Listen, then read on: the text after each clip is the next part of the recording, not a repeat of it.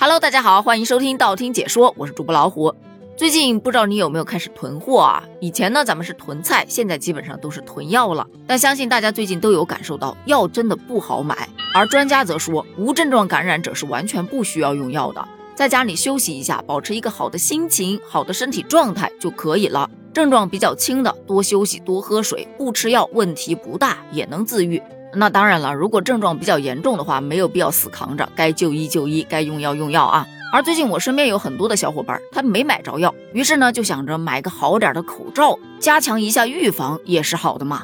之前呢大家都是用那种医用的口罩，现在呀纷纷开始搜索 N95 的口罩，我也去搜了一下，一看真的把人吓一跳。我此前买的 N95 是十三块八五十支，单价划到了两毛八一个。但是现在我当时买的那一款已经涨到了七毛钱左右一个，涨幅还算比较小的了。还有更过分的，单只卖到三块到三十块不等啊！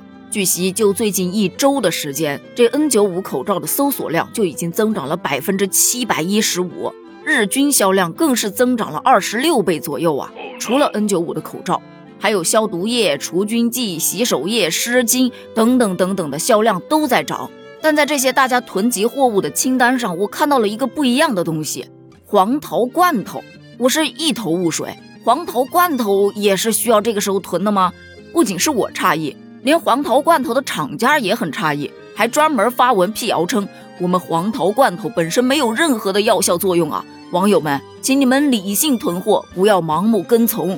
结果厂家这个辟谣不仅没被大家接受，反而被大家怒怼：你根本不懂。于是我就去研究了一下，这黄桃罐头到底有什么特别的。原来呀，这黄桃罐头之所以现在火出圈了，那是因为它在北方人眼中就是康复神药。大到手术，小到感冒，来一口黄桃罐头，马上能一蹦三尺高。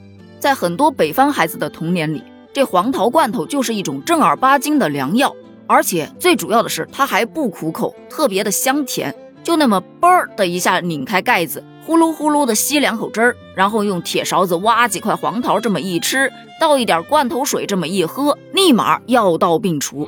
对此，我一个南方孩子是抱有怀疑态度的，因为黄桃我也没少吃啊，但真没觉得效果有这么神奇。当我去查了一下，才发现黄桃啊，其实真的营养很丰富。它其中含有丰富的维生素 C、纤维素以及胡萝卜素，具有滋阴补肾、生津止渴和活血去瘀等功效。单从药效方面来看，它确实是可以增强免疫力的。但你要非说它吃下去立马就能一蹦三尺高，明显那是不可能的嘛。所以只能从另一个方面来解释了，那就是它是一种精神慰藉。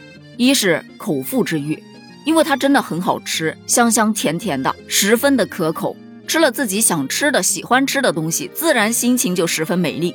还记得前面那个专家说的吗？保持一个好的心情，什么病都能好的比较快。这是其一。其二啊，在咱们中国的传统文化中，世界上的物质都会用五来概括。你看，像五行、五脏、五谷、五畜、五菜、五果，而其中这五果就是指桃、李、杏、梨、枣，而桃呢？就属于五果之首，可见人们对桃子的重视啊！而且这桃子啊，在中国有许多美丽的神话和传说。在神话传说中，桃那是神仙才能吃的果实啊，而且它还代表着长寿、健康的寓意。你看神话故事中的寿星，他是不是就手捧一个桃呢？其次，桃汁它也有很大的作用，它可以驱邪避凶。于是乎，桃这种水果就饱含着人们美好的愿望。希望能够长寿，能够驱邪避凶了。另外，到了现代，其实谐音梗大家都了解啊，逃与逃跑的那个逃是同音的，所以很多卖桃的商家也是把谐音梗用的淋漓尽致啊。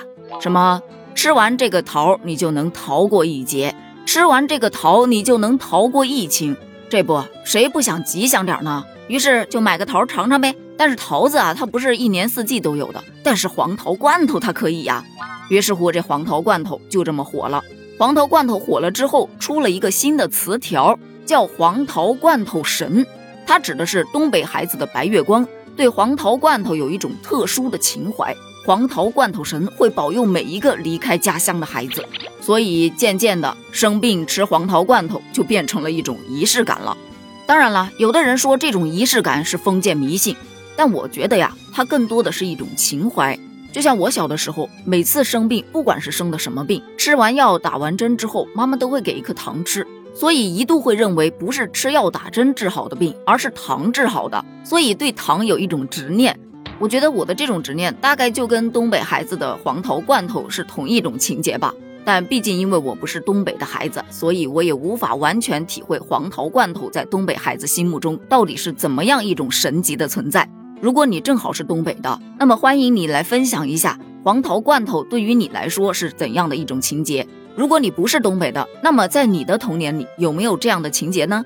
欢迎在评论区分享一下哦，咱们评论区见，拜拜。